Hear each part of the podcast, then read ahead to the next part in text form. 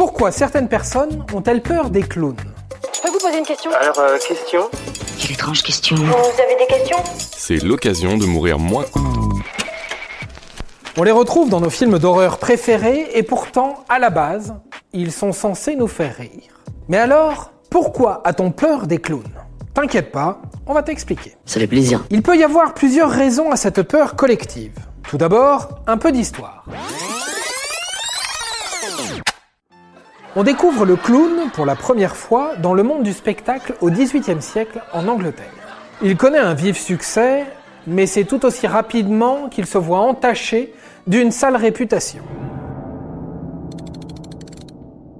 Le grand public s'aperçoit que l'un des plus illustres clowns d'Angleterre, interprété par un certain Joseph Grimaldi, est très loin d'être un rigolo dans la vraie vie.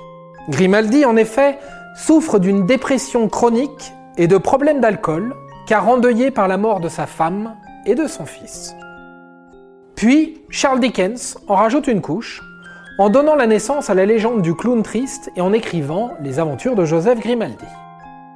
Le personnage se casse également la figure en France au début du 19e siècle, en la personne de Jean Gaspard de Bureau, alias Pierrot. Le clown devint célèbre, reconnu et sursollicité comme les stars hollywoodiennes. Un jour où il était particulièrement mal luné et fatigué par ses multiples sollicitations, il est conduit un jeune garçon dans la rue.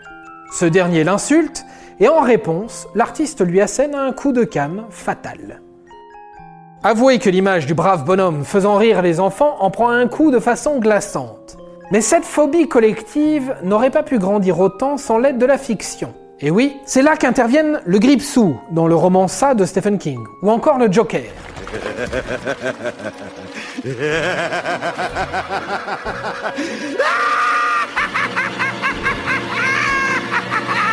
À force de détourner et barbouiller son maquillage, la fiction a fait rentrer le clown au panthéon des monstres célèbres qui font gagner des points à Halloween.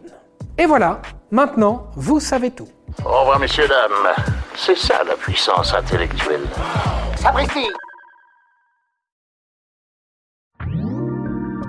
Si tu as aimé ce podcast, c'est le moment de t'abonner, de laisser une note ou un gentil commentaire. Et si tu as fait tout ça, eh bien merci, car ça nous aide beaucoup.